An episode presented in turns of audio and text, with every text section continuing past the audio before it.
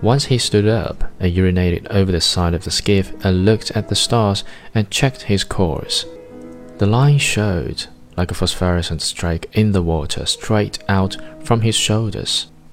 They were moving more slowly now, and the glow of Havana was not so strong, so that he knew the currents must be carrying them to the eastward. If I lose the glare of Havana, uh, we must be going more to the eastward, he thought for if the fish's course held true, I must see it for many more hours. I wonder how the baseball came out in the Grand Leagues today, he thought. It would be wonderful to do this with a radio. Then he thought, think of it always. Think of what you are doing. You must do nothing stupid.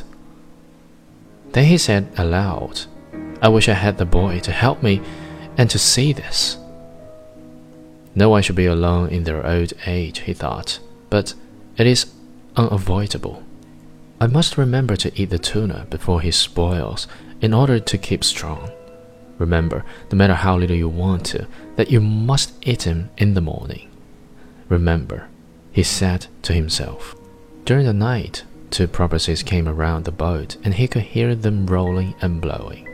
He could tell the difference between the blowing noise the male made and the silent blow of the female. They are good, he said. They play and make jokes and love one another. They are our brothers like the flying fish. Then he began to pity the great fish that he had hooked. He is wonderful and strange, and who knows how old he is, he thought. Never have I had such a strong fish, nor one who acted so strangely. Perhaps he is too wise to jump. He could ruin me by jumping or by a wide rush, but perhaps he has been hooked many times before and he knows that this is how he should make his fight. He cannot know that it is only one man against him, nor that it is an old man. But what a great fish he is, and what will be bringing in the market if the flesh is good. He took the bait like a male, and he pulls like a male, and his fight has no panic in it. I wonder if he has any plans or if he is just as desperate as I am. He remembered the time he had hooked one of the pair of marlin. The male fish always let the female fish feed first, and the hooked fished. The female made a wild, panic stricken, despairing fight that soon exhausted her, and all the time the male had stayed with her, crossing the line and circling with her on the surface. He had stayed so close that the old man was afraid he would cut the line with his tail, which was sharp as a scythe and almost of that size and shape.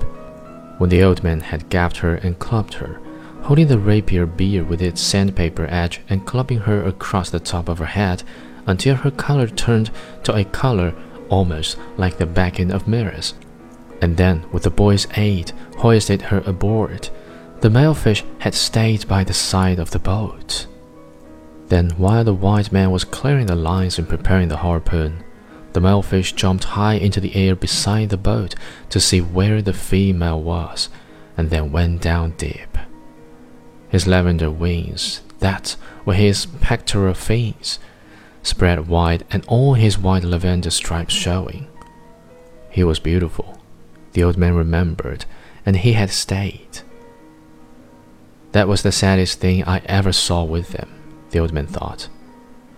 The boy was sad too, and we begged her pardon and butchered her promptly. I wish the boy was here, he said aloud and settled himself against the rounded planks of the bowl and felt the strength of the great fish through the line he held across his shoulders, moving steadily toward whatever he had chosen when once, through my treachery, it had been necessary to him to make a choice, the old man thought. His choice had been to stay in the deep dark water far out beyond all snares and traps and treacheries. My choice was to go there to find him beyond all people, beyond all people in the world. Now we are joined together and have been since noon, and no one to help either one of us. Perhaps I should not have been a fisherman, he thought, but that was the thing that I was born for.